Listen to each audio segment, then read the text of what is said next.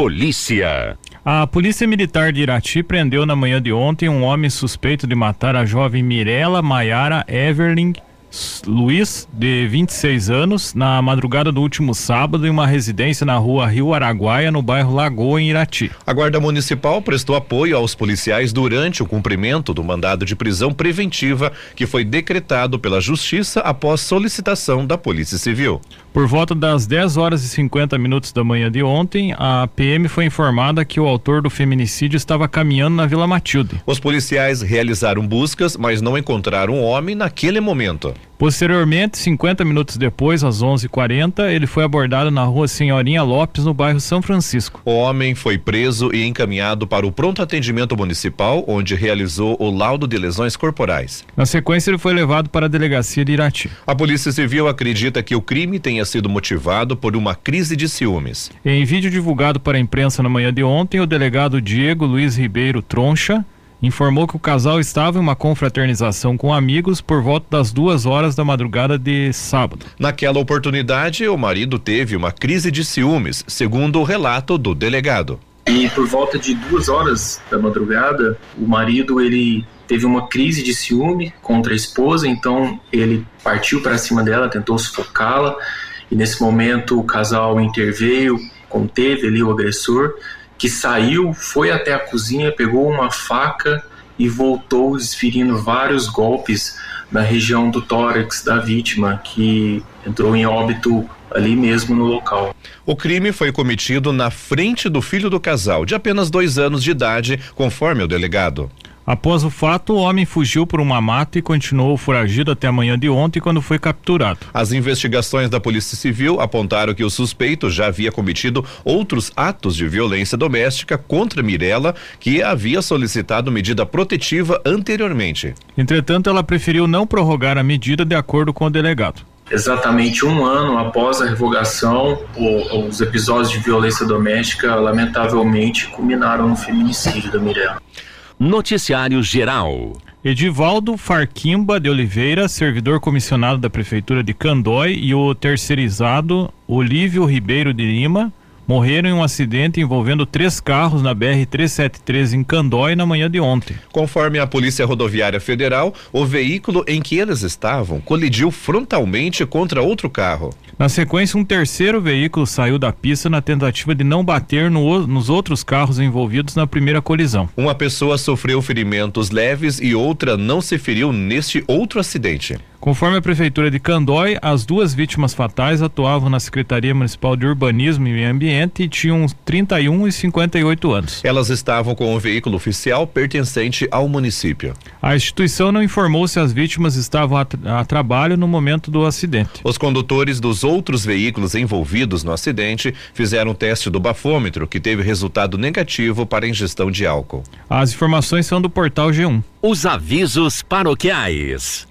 Na paróquia Nossa Senhora da Luz, em Irati, hoje tem missa na matriz às 19 horas com a bênção dos pães de Santo Antônio. Também tem a Noite da Sopa, hoje às 20 horas, na matriz Nossa Senhora da Luz. Os cartões estão à venda na Secretaria Paroquial no valor de 20 reais. A paróquia Perpétuo Socorro avisa que hoje, 19 horas, tem hora santa vocacional na matriz. E 19 horas, missa na linha Pinho. Esporte. O Irati obteve a segunda vitória consecutiva no Campeonato Paranaense Sub-15 no sábado. O Azulão venceu o Andraus no CT do clube, em Campo Largo, na região metropolitana de Curitiba, por 1 a 0. Guilherme, aos quatro minutos do primeiro tempo, fez o gol da vitória. Com o triunfo, o Irati subiu para a segunda posição do Grupo C com 11 pontos. O Azulão já tem vaga garantida na segunda fase da competição estadual. Na última rodada da fase de classificação, o Irati estará de folga. Por isso, o time aguarda os resultados dos outros jogos para saber em qual posição terminará a fase de classificação. Essa colocação definirá os adversários na segunda fase. Em oito jogos na primeira fase, Irati obteve três vitórias, dois empates e sofreu três derrotas. A equipe marcou apenas sete gols e sofreu 13, terminando com um saldo negativo de seis gols. O time recebeu 10 cartões amarelos e um vermelho na competição. No Campeonato Paranaense, sub-17, o Irati foi goleado pelo Curitiba por 9 a 1 na tarde de sexta-feira no CT da Graciosa em Colombo, na região metropolitana de Curitiba.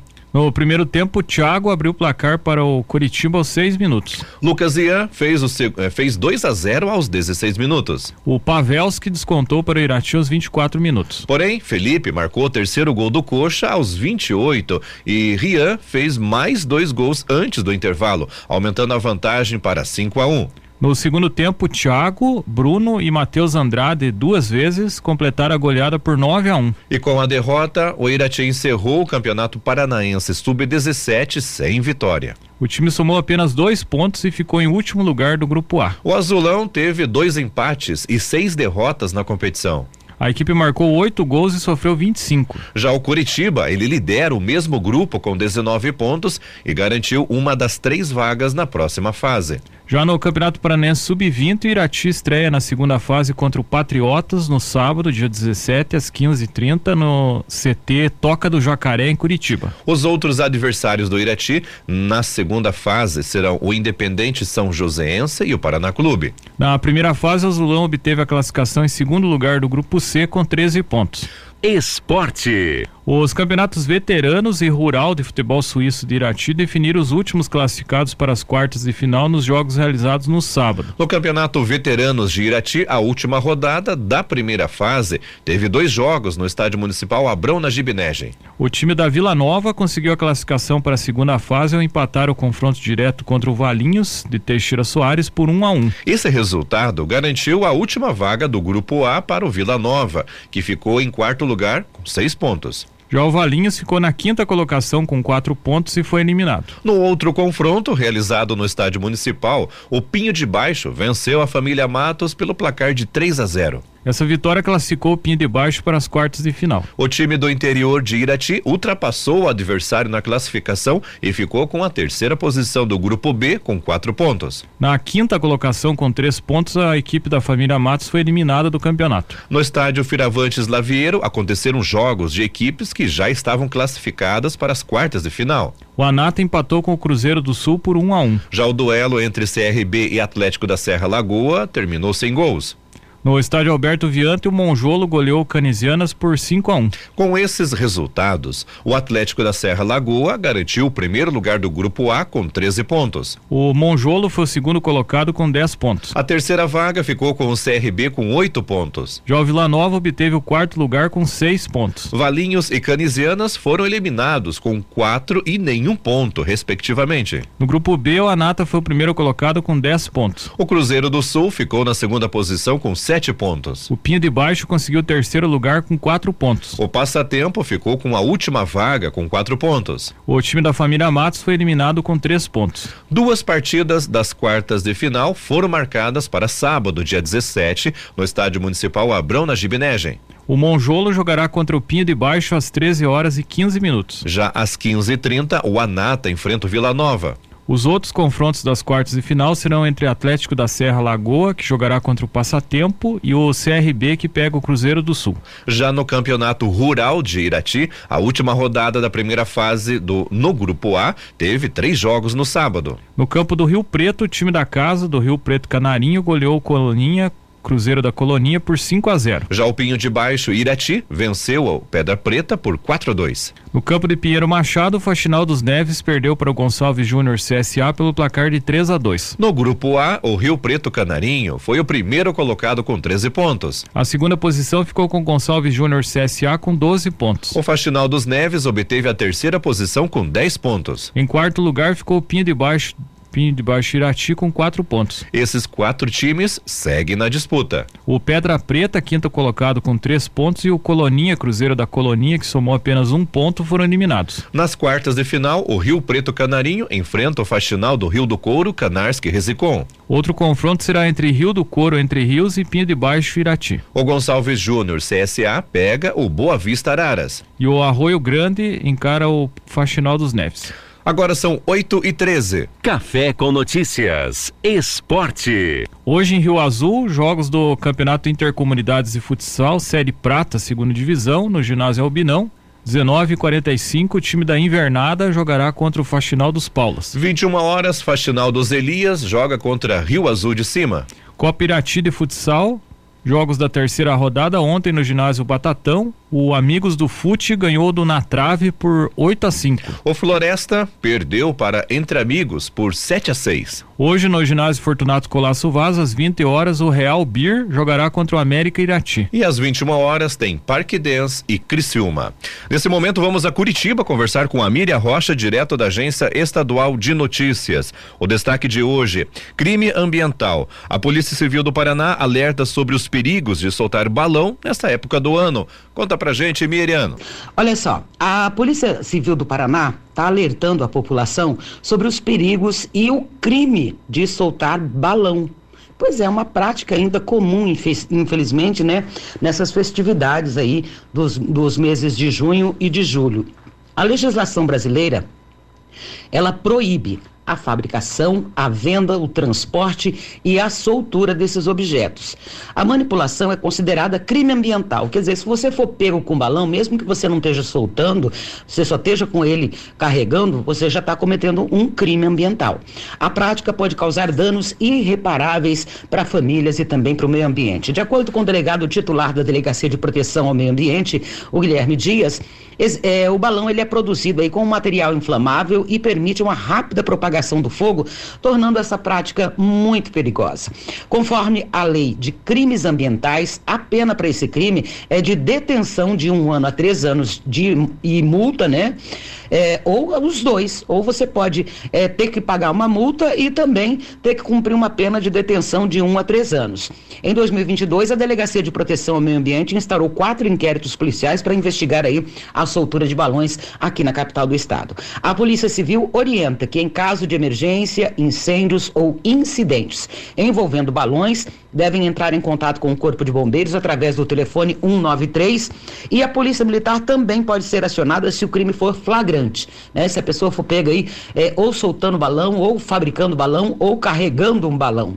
Então, gente, tem que botar a mão na consciência, porque nós precisamos preservar o meio ambiente, precisamos cuidar da natureza, né? Estamos, a, além de evitar o desmatamento, a, a, polu a, poluição do meio ambiente, a gente tem que evitar os incêndios, porque muitas queimadas aí, muito incêndio florestal tem destruído a natureza e nós não podemos ser responsáveis por isso. A gente tem que cuidar do nosso ambiente, né? Não podemos ser o, o, o que, aquele que destrói, temos que ser aquele que preserva, que cuida, porque é o nosso lar. E nós não temos outro lugar para ir. O planeta Terra é o nosso lar. Destruímos o planeta, nos destruímos junto, né? E a gente está chegando num ponto aí sem retorno, num ponto em que não vai mais adiantar parar de desmatar, parar de, de, de queimar, parar de é, poluir, porque aí não vai ter mais retorno, tá? Então, gente, vamos cuidar. Vamos cuidar, vamos preservar o ambiente, vamos respeitar a natureza, porque nós dependemos dela para viver. Bom, era essa informação que eu tinha para hoje, meus amigos. Um grande abraço a vocês. Até amanhã, se Deus quiser. Noticiário Estadual. A Agência Nacional de Transportes Terrestres, a NTT, publicou o edital de licitação do lote 2 para a concessão de rodovias no novo modelo de pedágio do Paraná. A publicação foi feita na edição do Diário Oficial da União de ontem. O lote compreende 605 quilômetros de rodovias com trechos das BRs 153 277 e 369 e das rodovias estaduais as PRs 092, 151, 239, 407, 408, 411, 508, 804 e PR 855 abrangendo as regiões de Curitiba, Litoral, Campos Gerais e Norte Pioneiro. No lote 2, de acordo com o governo do Paraná, serão sete praças de pedágio nos seguintes trechos: em São José dos Pinhais, BR 277. Em Carambeí, na PR 151. Jaguariaíva, PR 151. Sengés, na PR 151. Quatiguá, na PR 092. E duas praças em Jacarezinho, na BR 153 e na BR 369. Segundo o governo federal, são projetados investimentos de 10,7 bilhões para a melhoria das rodovias. De acordo com o edital, o leilão está marcado para o dia 29 de setembro na Bolsa de Valores de São Paulo. O contrato de concessão será de 30 anos. Vencerá a concessionária que oferecer a menor tarifa de pedágio, segundo a NTT. Depois do leilão, a homologação do resultado será dia 10 de novembro e a assinatura do contrato está prevista para o dia 26 de janeiro de 2024. O edital prevê que as sete praças de pedágio do lote 2 sejam restauradas e modernizadas. Além disso, o edital prevê 356 quilômetros em obras de duplicação, 79 quilômetros de faixas adicionais 38 quilômetros em vias marginais. O projeto contempla ainda 55 passarelas e 150 paradas de ônibus. A NTT afirmou também que as rodovias deverão ter inovações tecnológicas que incluem áreas de escape e iluminação inteligente em LED. O edital prevê ainda que seja disponibilizado pontos de parada para descanso de caminhoneiros. Em novembro de 2021, o fim das concessões em rodovias do estado fez com que 27 praças de pedágio do antigo anel de integração fossem desativadas E com isso, a administração e manutenção das estradas se, torna, se tornaram responsabilidade do poder público. Desde então, uma série de problemas foram registrados em diversas estradas que integravam o anel. Praças de pedágio foram depredadas e tiveram fiações elétricas furtadas. A manutenção das estradas, que ficou por conta do poder público, também foi ponto de reclamação de motoristas e do setor produtivo. Na época, regiões foram do anel de integração, é, na época, regiões do anel de integração mantiveram quatro praças de cobrança ativas. Em 2021, um cronograma elaborado pela NTT previa o lançamento do edital de licitação para a nova concessão no primeiro trimestre de 2022. A assinatura dos contratos também era prevista para o ano passado. No entanto, uma sequência de atrasos no cronograma empurrou o lançamento do primeiro edital de concessão só para 2023. Pela previsão, as assinaturas dos contratos dos seis lotes devem ser concluídas até o segundo trimestre de 2025. As informações são do portal G1. Noticiário Geral. Foram liberadas as apostas exclusivas para a Quina para o concurso especial de São João, com prêmio estimado em 200 milhões de reais. A Quina de São João será sorteada no dia 24 de junho, que é um sábado, às 20 horas, no Espaço da Sorte, em São Paulo, com transmissão ao vivo pelo canal da Caixa no YouTube e Facebook das Loterias Caixa. Como sempre ocorre nos concursos especiais promovidos pelas Loterias Caixa, a Quina de São João não acumula. Caso nenhum apostador acerte os números da faixa principal, o prêmio é ofertado para as próximas faixas de premiação, conforme as regras de, da modalidade. Caso apenas um apostador leve o prêmio de 200 milhões e aplique na poupança, receberá um rendimento de 1 milhão e 400 mil no primeiro mês. O valor do prêmio principal também é suficiente para comprar 160 apartamentos no valor de 1 milhão e 250 mil cada. Essa é a 13 terceira edição do concurso especial da Quina. O maior prêmio pago pela Quina de São João foi do ano de 2021,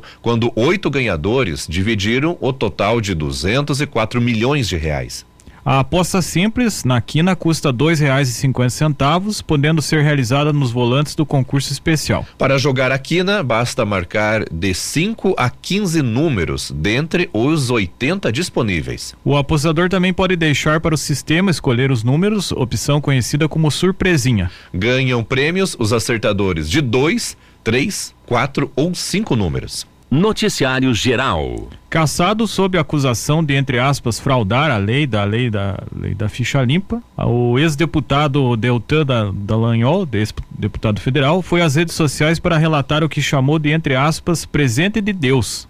O recebimento de uma série de transferências bancárias após o Superior Tribunal de Justiça, STJ, restabelecer a sentença que impôs ao ex-chefe da Lava Jato a devolução de 2 milhões e 800 mil gastos com diárias e passagens na operação. O jornal Estadão apurou que Deltan já recebeu mais de 150 mil reais desde a última sexta-feira. Em vídeo publicado no final da tarde de domingo, o ex-deputado afirmou que, a, que os valores que tem recebido são uma, entre aspas, expressão de solidariedade de, entre aspas, agentes de Deus em sua vida. Abre aspas. Centenas de pessoas começaram a fazer pix para minha conta mais uma vez, protegendo minha família do mal que nos querem causar e mostrando que não estou sozinho. Fecha aspas, afirmou Deltan. A gravação foi publicada no perfil de Deltan no Twitter com o título, entre aspas, Três Questões para Deus. Nela, o ex-deputado diz que, durante o voo de Brasília para Curitiba, teve uma, entre aspas, conversa com Deus e o questionou sobre o fato de, entre aspas, avançarem sobre o patrimônio de sua, de sua família uma referência à retomada da ação na qual o Tribunal de Contas da União condenou o ex-chefe da Lava Jato na capital paranaense. Abre aspas. Imaginei Deus respondendo o seguinte: quando foi que eu permiti que você e sua família fossem tocados? Quando você foi condenado a pagar mais de 11, é, melhor, de mais de 100 mil por conta do PowerPoint, eu não fiz chover mais de 12 mil Pix em menos de 36 horas na sua conta. Não foi mais de meio milhão de reais sem você abrir a boca para pedir. Quando você viu qualquer coisa parecida, homem de pequena fé, não tema, seja forte e corajoso, afirmou ele. A resposta, entre aspas, imaginada por Deltan faz referência a, entre aspas, vaquinha espontânea, em que o ex-parlamentar arrecadou mais de 500 mil reais após ser condenado a pagar uma indenização de 75 mil reais ao presidente Luiz Inácio Lula da Silva, do PT, em razão do PowerPoint em que o ex-procurador acusou o petista de liderar organização criminosa. No caso das passagens de diárias da Lava Jato, Deltan não foi condenado sozinho. A sentença também atingiu o ex-procurador-geral da República, Rodrigo Janot, e o ex procurador-chefe do Ministério Público no Paraná, João Vicente Beraldo Romão. A sentença foi imposta pelo Tribunal de Contas da União, que determinou o ressarcimento solidário dos valores, ou seja, os três vão dividir a multa total indicada pelo TCU. Além disso, os caciques da operação têm de pagar multa individual de 200 mil reais cada. As informações são do jornal Estadão Conteúdo. Economia. A ministra do Planejamento e Orçamento, Simone Tebet, disse ontem que acredita que a reforma tributária seja aprovada ainda neste ano. De acordo com ela, a mudança no sistema tributário, com o estabelecimento do chamado Imposto sobre Valor Agregado, ou IVA, em substituição de alguns tributos federais, estaduais e municipais, é a, entre aspas, bala de prata para que o Brasil cresça mais fortemente. Abre aspas, eu entendo que a reforma tributária tem condições de ser aprovada até 31 de dezembro deste ano, fecha aspas, comentou a Simone Tebet ao deixar a reunião do Conselho de Desenvolvimento Econômico e Social Sustentável realizada ontem na sede da Federação dos Bancos, a Febraban, em São Paulo. A ministra disse que a projeção do governo é de que a reforma seja aprovada pela Câmara dos Deputados ainda no primeiro semestre e que depois o Senado analise o texto ao longo da segunda metade do ano. Ela afirmou que as discussões já feitas no Senado a respeito dos textos que serão analisados na Câmara devem acelerar este processo. Abre aspas. O Senado Federal já conhece grande parte da reforma que vai ser discutida na Câmara dos Deputados, o que significa que vai facilitar também a sua tramitação, fecha aspas. Simone Tebet afirmou que a reforma pode fazer com que o Brasil cresça acima de 1% na média anual pela primeira vez em 30 anos, ao simplificar o sistema tributário e evitar a cobrança acumulativa de impostos sobre cadeias econômicas como as do setor de serviços. Abre aspas. O que eu posso dizer é que a reforma tributária é a única bala de prata que nós temos. Fecha aspas, comentou, ressaltando que o arcabouço fiscal, que ainda precisa ser aprovado pelo Senado, é fundamental para equilibrar as contas públicas, mas que a reforma tributária terá maior efeito sobre o crescimento a longo prazo. As informações são do jornal Estadão Conteúdo. Política. A deputada estadual Márcia Ursulac, do PSD, sugeriu que a Secretaria de Estado da Saúde, a CESA, crie os protocolos e passe a disponibilizar no programa Farmácia do Paraná medicações à base de canabidiol e tetrahidrocanabidiol conhecido como THC, que são conhecidos como cannabis, que tratam com sucesso uma série de doenças. Apresentado em 2019, o projeto de lei sobre o tema foi aprovado na Assembleia Legislativa do Paraná em 2022 e promulgado este ano. O texto é de autoria do deputado Goura, do PDT, do Michele Caputo Neto, ex-deputado do PSDB, e Paulo, Di, Paulo Litro, que está afiliado ao PSD, atual deputado federal. Abre aspas. A secretaria é um órgão bem estruturado e que pode fazer o protocolo adequado para disponibilizar as medicações. Fecha aspas, disse Márcia durante a audiência pública da Comissão de Saúde realizado na terça passada, da qual participou o secretário estadual de Saúde, Beto Preto, e diretores da pasta. A deputada citou que a falta de oferta pública dos remédios no Paraná está gerando demandas judiciais contra municípios, com representantes de pacientes recorrendo à justiça para ter garantido o tratamento. Portanto, além do benefício do tratamento de saúde em si, a medida a ser implantada pela CESA evitaria o desgaste de processos que implicam esforços tanto para os pacientes quanto para o poder público, que precisa responder até que a ação seja julgada pela justiça. Abre aspas, os processos dificultam o tratamento de saúde para quem precisa, o que é o mais importante, mas também oneram em tempo e recursos os envolvidos. Fecha aspas, avalia Márcia. O governo de São Paulo, por exemplo, definiu na semana passada a regulamentação dos medicamentos à base de canabidiol que passarão a ser disponibilizados pelo Sistema Único de Saúde, o SUS, no estado. O estado do, do estado, no caso lá de São Paulo, criou uma comissão que analisa a medicação a ser disponibilizada. A Anvisa, Agência Nacional de Vigilância Sanitária, já aprovou pelo menos 18 medicamentos à base de cannabis para uso medicinal no Brasil. Para aprovar uma medicação, a Anvisa toma por base critérios como estudos clínicos de eficácia, segurança para o paciente e documentação técnica do fabricante. Entre doenças que podem ser tratadas com esse tipo de medicação estão a fibromialgia, dores crônicas, epilepsia, glaucoma, estresse pós-traumático, autismo e doenças musculares, entre outras. A lei aprovada no Paraná estabelece requisitos para o uso de medicamentos e produtos à base de canabidiol e o THC. Eles serão concebidos para que eles serão concedidos para quem apresentar requisitos como o laudo médico com descrição do caso, o Código Internacional da Doença, CID, comprovação de eficácia da medicação e entre outros. As informações são do site Bem Paraná.